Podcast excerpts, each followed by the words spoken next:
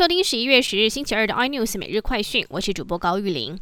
金门第一牛肉品牌良金牧场在地经营三十年，经传分家消息，有金门酒糟牛教父之称的薛成琛，他被迫退出经营核心，由合伙人许清石的儿子许金城接任总经理。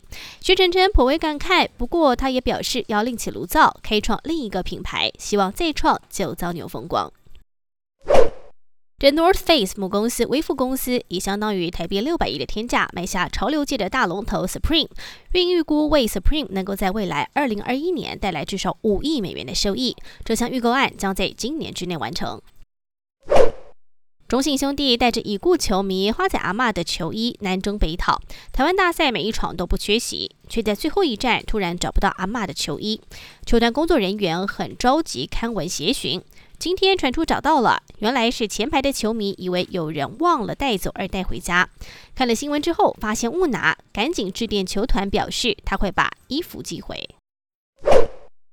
美国大选让国际选边站了吗？尽管川普不愿承认败选，但已经有多国领袖祝贺拜登当选。但是中俄至今尚未表态。有学者分析，习近平还没祝贺拜登当选，潜藏因素是不愿第一时间得罪川普。一样还没表态的普京，市场多数分析师也认为，拜登胜选恐怕意味着美俄关系紧张会因此加剧。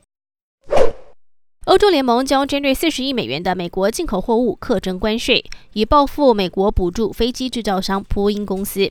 但欧盟今天也表示，期盼美国总统当选人拜登执政之后，将会改善与美国的贸易关系。更多新闻内容，请锁定有线电视八十八 MOD 五零四 iNews 对阵晚报，或上 YouTube 搜寻三零 iNews。感谢台湾最大 Podcast 公司声浪技术支持。您也可以在 Google、Apple、Spotify、KKBox 收听最新 iNews 每日快讯。